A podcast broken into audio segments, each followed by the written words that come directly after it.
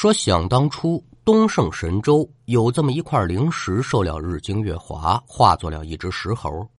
这猴子是寻仙访道，拜师菩提老祖，老祖赐名孙悟空，授业于灵台方寸山，斜月三星洞，学艺八载，习得了七十二般变化，一个筋斗是十万八千里，有通天彻地之能。那悟空出师归山，在花果山水帘洞自号美猴王，闯龙宫夺神针，下地府打鬼判，将生死簿画了个一塌糊涂。后受玉帝两度招安，上得天庭，使偷仙果盗金丹，大闹蟠桃宴。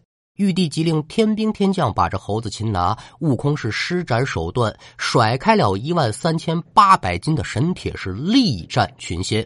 战哪吒、斗杨戬、拳打天王、脚踢混元，直杀得五方揭谛、六丁六甲、二十八星宿是亏歪假邪，不敢近前。多亏如来佛祖赶到，将猴子镇在五行山下，春秋五百载。悟空五百年后被三藏法师救出，从此保护唐僧西天取经。观音寺夺袈裟，碗子山斗黄袍，高老庄收八戒，流沙河降沙僧，三打白骨精，巧夺芭蕉扇，偷吃人参果，棒打蜘蛛精，降服了金角银角生鹰大王，六耳猕猴黄眉老祖，九元圣灵白眼魔君。师徒一行走到了狮驼国狮驼岭，又与狮王、象王、鹏王三妖。悟空不敌金翅大鹏鸟，这才请出了如来佛祖降服妖魔。自混沌初分之时，天开于子，地辟于丑，人生于寅，天地再交合，万物皆尽生。万物有走兽、飞禽，走兽以麒麟为长，飞禽以凤凰为长。那凤凰又得了交合之气，乃生大鹏。佛祖收得了大鹏，归奔西天，师徒四人这才得脱劫难，行至了西天雷音寺，取得真经。那悟空被封为斗战胜佛，受人膜拜。这便是一从大地起风雷，便有惊声白骨堆。僧是愚莽，犹可训；妖为鬼域，必成灾。金猴奋起千钧棒，欲澄清万里哀。今日欢呼孙大圣，只缘妖物。又重来。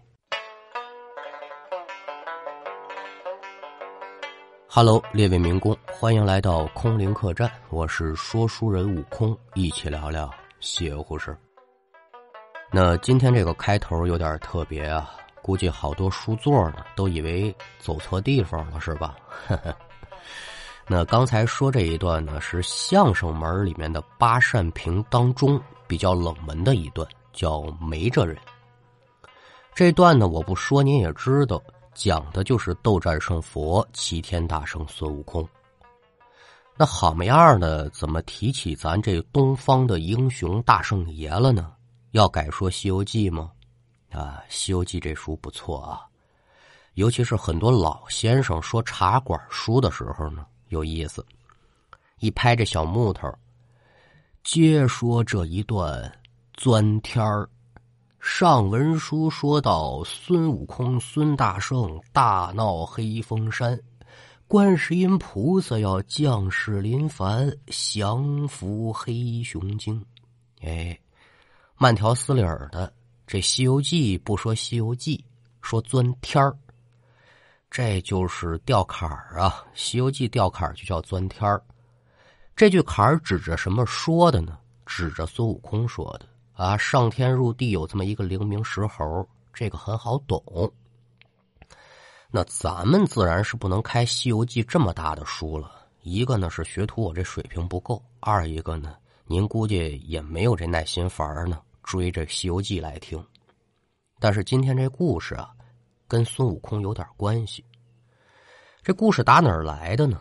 从《聊斋》里面摘出来的一个不算很有名的故事，叫齐天大圣。咱就当骗子活给您说，您就听一乐呵。那这么几句闲话勾开，学说这一段《聊斋志异》，齐天大圣。要听书，您往清道光年间福建省福州市的永泰县来看。说在永泰县的城北门有一个三岔路口的旁边有这么一座庙，这庙里供的是谁呢？不是别人，就是咱上文书说的齐天大圣孙悟空。大圣爷这庙什么时候建成的呢？清乾隆二十四年，也就是一七五九年呢。那按现在的这个地理坐标来说呢，就是在永泰县张泰大厦的北门。你要是有本地的朋友呢，应该都知道。说这天上午啊，庙门前来了两个人，兄弟俩，哥哥叫徐虎，弟弟叫徐胜，两兄弟呢都是三十郎当岁，哪儿的人呢？山东济宁府兖州人士，在兖州啊倒腾点小买卖。具体说卖什么呢？这原文上没写，我这儿呢也不给您瞎编了。半个月前呢，这兄弟俩呢来福建进货。眼看着这该进的货都进的差不多了，这可就该回家了。准备回家的头天晚上，两个人在客栈大厅里面喝酒。酒席宴前呢，就听隔壁桌说事儿，说什么事儿呢？说你们知道吗？永泰县城啊，有个大圣庙，那里面供了一猴子，什么猴子呀？齐天大圣孙悟空啊！哎呦！你别提了，这庙简直太灵了，那上香祈祷的信徒是真不少。在这聊这个，那这说者无心，听者可是有意呀。这哥哥徐虎啊，一直对这神佛之事呢，就是比较虔诚。一听说本地还有这么个地方，就想在临走之前呢，过去上炷香，想求这大圣爷保保平安。可这弟弟徐胜啊，对这些个东西呢。就不太感冒了，按咱现在的话说，那就是无神论者呀。这哥哥就跟弟弟说：“明天咱去看看。”那哥哥想去，我陪着吧。那叔不要麻烦，转过天来，兄弟俩可就随着众香客来到了大圣庙的庙门之前。这庙呢还不错啊，中古二楼天王殿应有尽有，亭台楼阁连绵不断，可以说是极其的恢宏壮丽。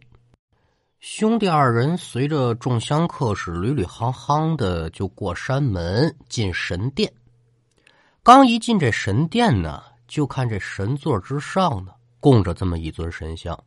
身穿金甲亮堂堂，头戴金冠光闪闪，手举金箍棒一根，足踏云鞋皆相称。谁呀？就是孙悟空。弟弟徐胜举目四望，哟，这店里的信徒还是真不少啊！除了他自己之外，其他人呢是该焚香的焚香，该祭酒的祭酒，跟这叩头祷告，就祈求大圣爷保平安呗。徐胜这小子一看这情形，那可就撇嘴了，对一旁的哥哥就说：“哎，哥，我是真没想到，这地方的人这习俗怎么如此之毕陋呢？”拿手可就指神台上这大圣爷就说了：“这猴子这就是虚构出来的神话人物，你说你们信他干嘛呢？这不无聊吗？”好家伙，你来庙里说这个。徐虎一看弟弟说这样的混账话，可就拦着：“哎，弟弟啊，你不能亵渎神灵。”徐胜一看徐虎这反应呢，也没理会。瞧这帮人也确实无聊，得了吧，哥哥，我回去了，你自己在这慢慢烧香给他磕头吧。说完，一甩衣袖，噔噔噔，大跨步可就离开了大殿。这徐胜走了，就留徐虎一个人在这烧香呗。烧完香再参观参观这寺庙，这能用多长时间呢？不大一会儿啊，这徐虎也回客栈了。回到客栈之后呢，看见自己弟弟正跟那大厅里边喝茶呢。坐下之后啊，就说了：“我说老二啊，怎么了，哥哥？我可得说你两句。你说我干嘛呀？”你在庙里怎么能对神灵不敬呢？那是斗战胜佛呀，能保咱平安的。咱这出门在外的，不就求个平平安安吗？你这孩子，哎，得得得得，别说了。徐虎这话没说完呢，徐胜这小子是一脸不屑。哥，你说这猴子真有灵有验的？那可是了。这样吗，你要说这猴子灵，既然说我亵渎他了，那得了吧。你让这猴啊显个灵，天上降道雷，把我劈死啊！我看看他灵不灵？真把我劈死，我认了，这后果我能担得起。徐盛这话一出口，也不等徐虎开口阻拦呢，正在大厅吃饭喝茶的这个时刻呀，可就都把眼光瞅向他了。干嘛呀？这是人家本地公认的灵庙，你在这出言不逊，你说这些个人脸色能好看吗？大部分的人呢，可就聚在一块窃窃私语。对于徐盛这篇话呢，自然是心中得有一番评论。也有那个好心的，可就走过来了，跟他说呀：“呃，这位老客呀，这话可不能这么说。你说，你说这话让大圣爷给听见了，他该降罪于你了。快给大圣爷道个歉。人家说这是好话，得，这不劝还好。”一劝之下，您再看这徐盛，那更来劲了。声音不但是又涨了几分，言语之间那可就更不靠谱了。祖宗啊，奶奶的，可就都扔出来了。这话呢，学徒我没法给您学。最后众人一看这情形，说这人是个疯子吧？一个个是摇头叹气。好不容易消停下来，到晚上了，今天晚上再住一宿，明天就回家了。想的挺美，出事儿了，怎么呢？刚一到晚上，哥俩正准备睡觉，徐胜啊就双手捂着头，大声的嚷嚷说：“哎呦，哥哥，我的头好疼啊！”徐虎连忙过来查看呢，一看弟弟这脸色可不对了，煞白煞白的，一脑门子汗，浑身是直打哆嗦，这不敢耽搁呀，赶忙就请郎中来给瞧病啊。这郎中呢，过来查看了一番，是也没有查出什么病。你这是受了风了，贪了凉了，说不好。那您再看这个时候的徐胜呢，疼的就是满地打滚啊。哥哥徐虎一时之间也不知如何是好。这时候呢，闻讯赶来的店主进屋一看呢，可就把徐虎拉到一边了，轻声的就跟他说：“说哎，这这位客官。”这郎中的医术可是了不得。你说他要是看不出什么病，那这我我说话直啊啊！您没关系，您说怎么了？你说他能不能是因为你弟弟白天说那些个话，这得罪大圣爷了？这大圣爷真是降罪了。我看呢，您别抻着了，赶紧带着弟弟上那大圣庙给大圣爷赔不是去吧。这得真是说老龙正在沙滩卧，一语点醒了梦中人。太对了，我弟弟就白天说那片话，那是真够巧的。这就准备带着弟弟徐胜上大圣庙，可是没想到这徐胜是说什么也不去。我我不去，我得病了，我看医生，我上那儿干嘛去？哥哥也是担心弟弟出事儿啊，坐床边是连哄带劝。过了约么得有十好几分钟吧，徐胜这头啊就不疼了。那缓过劲儿来的徐胜一看，哎，不错，我得劲儿了，好人一样，这还不忘臊哥哥几句呢。我说哥，你刚才跟我说什么？说什么大圣爷显灵了？狗屁呀！我跟您说，这估计就是普通的头疼病我看呢。都说那郎中医术高明，徒有虚名。好了，徐虎一看自己弟弟好了，我就别再顺着他说什么了。我再顺着他聊两句，这小子指不定扔出什么话呢。赶紧睡觉吧。书说简短，这一夜无话。次日清晨，徐虎啊，就突然被自己弟弟徐胜的惊叫之声从梦中给惊醒了。起床查看呢。这发现弟弟徐胜这腿上，一夜之间长出了一个拳头大小这么一个脓疮，而且整条腿啊，连着这个脚都肿的老高。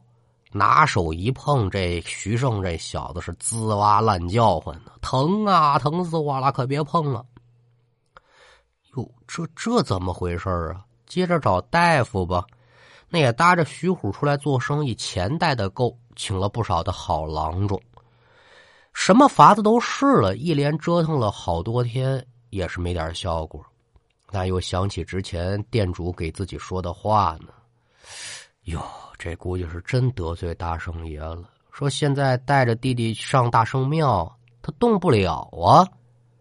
无计奈何，就只好自己前往大圣庙，对着大圣爷是一通的跪拜祈祷啊，道歉呢，说大圣爷呀，您就慈悲吧，收去了这份责罚。可是结果呢？跪也跪了，求也求了，拜也拜了，弟弟徐胜的病情他不见好啊，找来店主帮忙啊。哟，您您看这这怎么办呢？您是本地人，您给出出主意。这店主也咂嘴，哎呀，这这这你弟弟说那片话，反正挺过分的。我自己犯的错呢，你就让他自己求大圣爷去吧。你要我想的话，也就只能这样啊。但是我可说不好啊，您自己看着办。这片话说出来，意思呢，你上大圣庙认个错，这病是不是就没事了？那您看徐胜呢？那得说是真叫一个倔强。甭管徐虎怎么说，他就不信。我疼着，我忍着，反正你别让我过去道歉你我给你猴子道什么歉？那弟弟这一病回兖州，这计划肯定就得暂时放下了。叔不要麻烦，徐胜这一忍可就忍了足有一个多月，腿上这疮啊，慢慢的呢。也就好了。说这条腿上的疮是好了，但他挡不住另外一条腿上长啊！好家伙，这个疮再长出来，那可比之前那个厉害的多，流血流脓，这都不再紧要了。您看腿上这肉啊，开始慢慢的烂。哎呦喂，那人就不能靠前了，太臭了。烂到最后啊，我这么跟您说吧，就已经有点露白茬了。干嘛呀？见骨头了？怎么办呢？请大夫来吧，拿这刀啊，把这烂肉一片一片的给割下来，足足割了一大碗。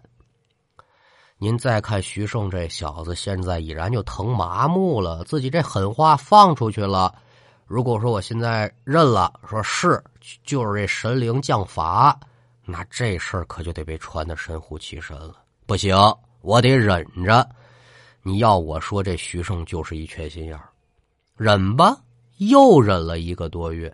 您还真别说，这徐胜啊，成功了。腿上这病慢慢的可就有好转了。哎，这嫩肉呢也都长出来了。这边还没来得及高兴呢，哥哥徐虎病了。哦，感情是兄弟俩倒班。那这书说到这儿啊，咱就得说徐胜这小子两句了。这小子有点混蛋了，自己哥哥病了，你该怎么样？第一时间给哥哥找大夫瞧病，瞧好了回家。但是这小子呢，非但是没给自己哥哥找大夫，还在旁边说这风凉话。怎么着，哥哥？你看啊，你敬这孙猴子，你不也照样得病吗？我不敬他，我也得病，嘿嘿，这就足以说明什么呢？我这病不是这猴引出来的，所以打根起我就说了，你信这玩意儿他没用。那徐虎看弟弟口出狂言，气得自己差点是没吐了血了。你你你，就是因为你亵渎了大圣爷，现在他老人家这是降罚到咱们兄弟俩身上了，你赶紧上大圣庙。去给大圣爷道个歉，哼，哥哥，这都什么时候了，您还说这话？前段时间我身上那肉都烂了，我也没去祷告。现在你病了，那我就更不可能放弃原则了。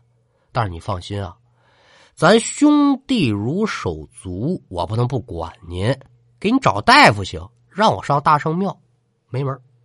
说完这话呢，徐胜可就拖着这么一条没好利索的伤腿吧，找郎中来了。郎中来了之后，给号了号墨，看了看病情，开了两副药，说这病没什么，应该就是偶感风寒，吃两副药就好。想的是不错呀，把这药煎好了，给自己哥哥喂下去，也就才喝了两勺药。怎么就这么快呀？只见这徐虎是咯咯一声，白眼一翻，儿死了。哎呦喂，人死了，这烂儿可就大了。这当弟弟的什么心情，咱不用说，您自己体会，估计也能体会得着。买完棺材，把自己哥哥安顿好了之后，徐胜这小子得说是怒不可遏，撒脚如飞就奔了大圣庙了。来到了大圣庙之后呢，那真得说是旁若无人，手指大圣爷可就骂了：“呀呀，呸！好猢狲！我哥哥现在死了。”他生前，我们兄弟俩就都得病，那就是你给捣的鬼儿。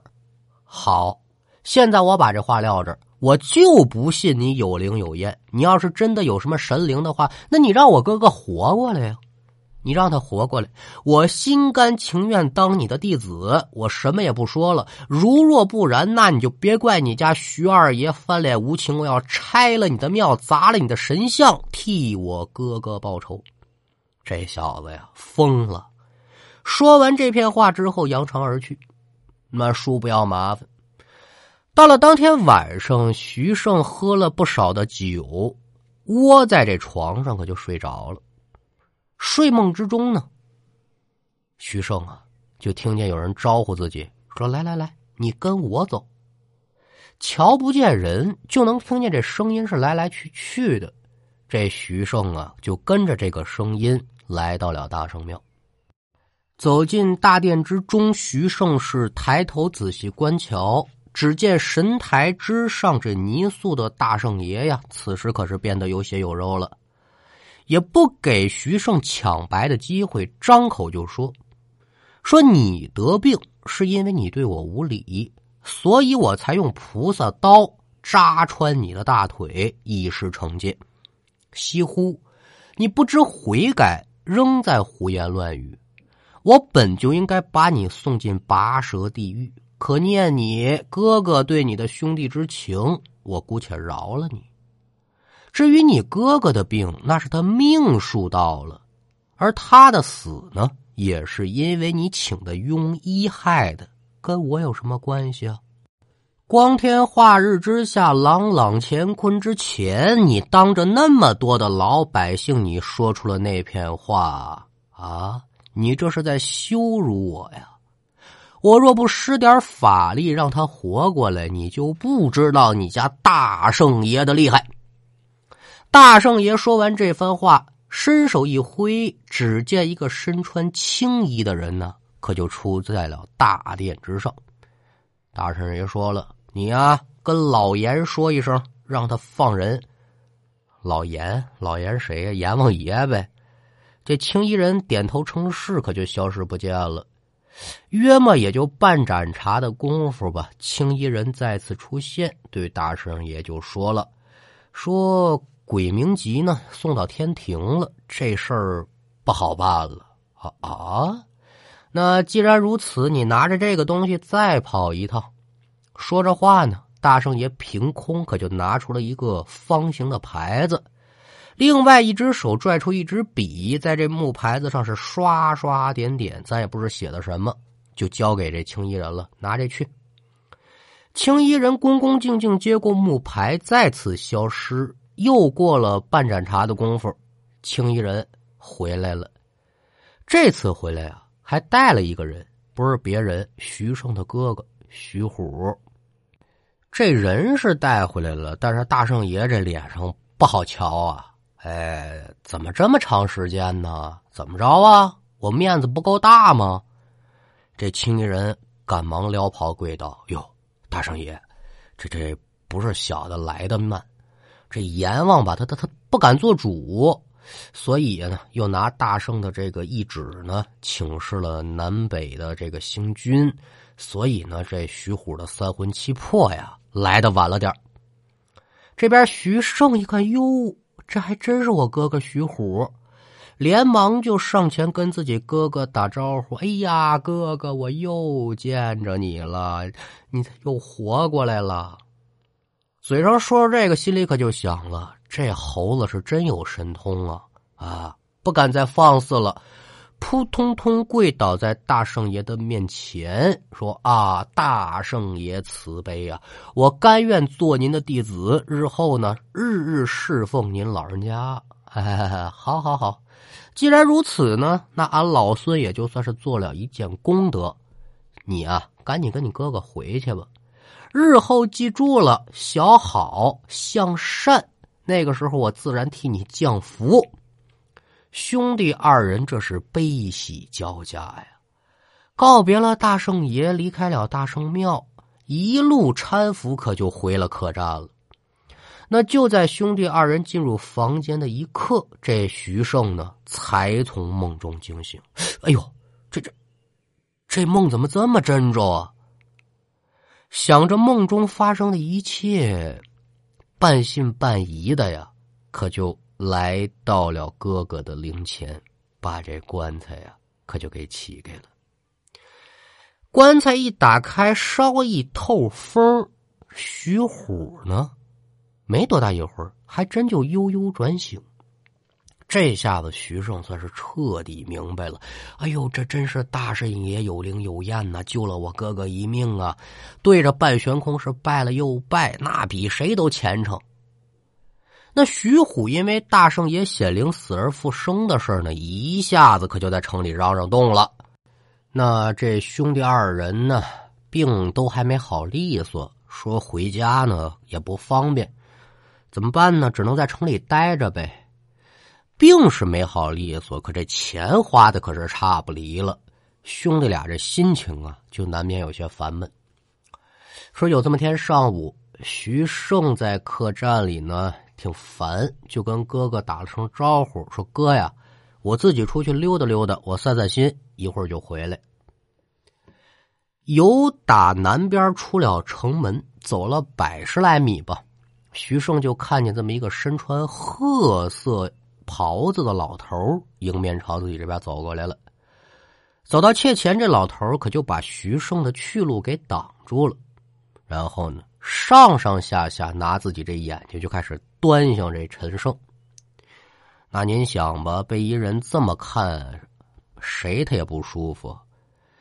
徐胜呢，自然也如是一样，有点不明白，就准备问你看我干嘛呀？老头先开口了：“哟，我瞧你这样有什么愁事啊？”那自然是了，我我肯定是有烦心事啊。不过被你看出来了，我一个人闲的也挺无聊的，找个人说说话那也是好事儿。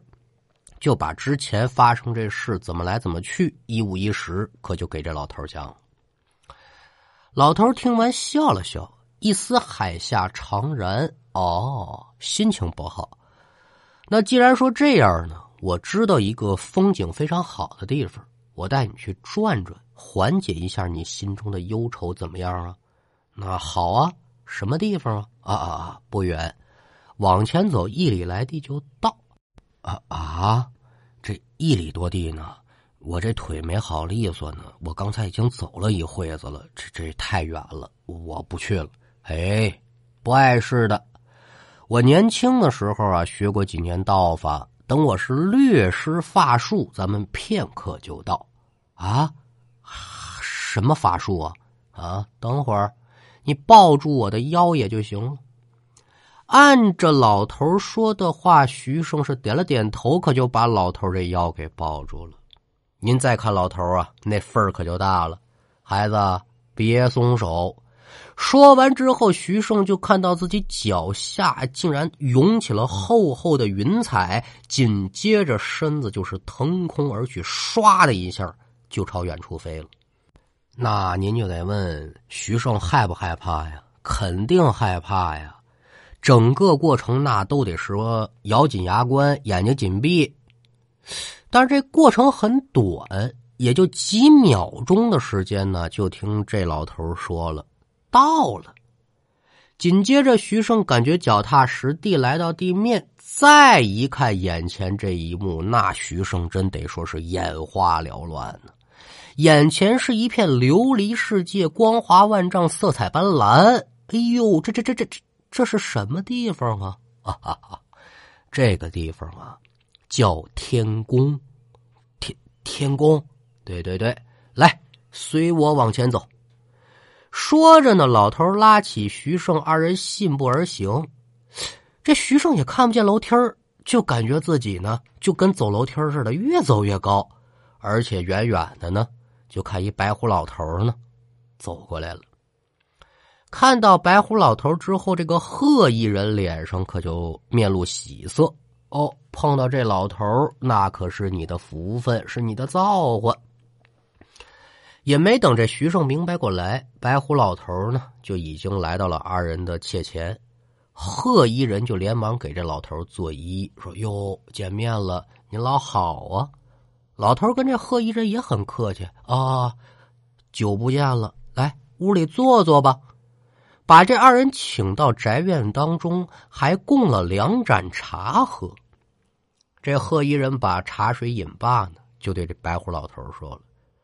说身边这位啊，这是我弟子，有幸碰见您呢，来到您这仙府，您是不是这多多少少的得得得表示一下啊？这老头哈哈一笑，啊啊啊，那自然是的。吩咐一旁的小童儿呢，就拿出了一盘白色的石头子儿，就对这徐胜说：“说孩子呀，这一盘白石头子儿，你随便拿。”这徐胜一瞧，这小石子儿长得还真不错，好看。那我要它干嘛用呢？想来想去啊，哎，有了！我呀，别多拿，我就拿六个。赶等我跟我哥哥回家的时候呢，再请人喝酒，我拿这玩意儿啊当酒筹子用。这酒筹子是干嘛的呢？咱们说说喝了一巡酒了。这一寻呢，就是一轮啊。拿什么计数呢？就拿这小石头子儿计数。这贺一人一看，可就撇嘴了，说：“让你随便拿，你就拿这么几个。来来来，多拿。”说着，自己伸手又拿了六个给徐胜，嘱咐给他了：“孩子呀，这东西呢，你就放你钱袋子里头啊，可别放别处。”接着对这老头拱了拱手，谢了老头说：“这东西也拿了，我们就不在这多待了。”贺一人和这徐胜离开了老头家中。贺一人呢，又让徐胜抱着自己的腰，紧接着又是云雾缭绕，腾空而起。再次停稳之后，这徐胜睁开眼一瞧啊，发现两个人又回到刚才见面那地方了。那徐胜他也不傻呀，知道今天遇上高人了。连忙询问说：“呀呀呀呀，仙师，您是尊姓大名？刚才使用的何等仙法呀？”“哦，我这个也没什么大名，这仙法呢也没有什么名气，叫筋斗云。”“哎呦妈耶！大大大大圣爷，请受弟子一拜。”大圣爷一看这徐胜呢，跟自己这么客气，还真够虔诚的，笑着可就把这徐胜拉起来了。孩子呀，命是真不错。你知道刚才你碰见那白胡老头是谁吗？不知道。你碰见那是财神爷，刚才给了你十二分财命之钱，这算给你的见面礼。回去之后啊，别违法。别乱记，好好做人。你拿着这十二分财命啊，有你好瞧的。另外呢，有这十二分财命加身，日后你一定得是出人头地，明白了没有啊？徐胜连忙再次叩头，可也就在抬头想说声谢谢师傅的时候，这大圣爷已然是不见踪影了。等徐胜返回了客栈，把刚才的事情跟自己哥哥一说，兄弟俩再次打开装有石头这钱袋子呀，发现这小白石头没了，取而代之的呢是十二枚小元宝。那有了这些个元宝，徐胜跟徐虎就大量的制购物件了，成功的就从福建回到了兖州城。这趟下来，这兄弟俩可得说是赚的盆满钵满的。徐胜也是谨记大圣爷的教诲，一辈子是行善无数，把所得的钱财全都造福了乡里，是兖州城数一数二的大善人。另外呢，自此之后，徐胜是每年两次必须得到大圣庙呢来看看自己这师傅大圣爷。跪在大圣爷神像面前，嘴里是嘀嘀咕咕好长时间。旁人呢，这也听不清楚他说什么。反正要我想的话，应该就是说给大圣爷做一下自己的这个工作报告述职了。那直到现在呢，这大圣庙是依旧存在。虽然说早些年呢走过水，但是后来又得到了重建。近些年，在广大信徒的支持之下呢，集资再修缮，也是完整了保持了寺庙的古色古香。齐天寺佛光普照，大圣佛造福黎民。闹天宫尊称大圣游地府，法号叫悟空。书说至此，这一段《聊斋志木齐天大圣》就告一段落。接下来进入悟空，嘚不嘚？那我们来看一下上一期节目当中听众的留言。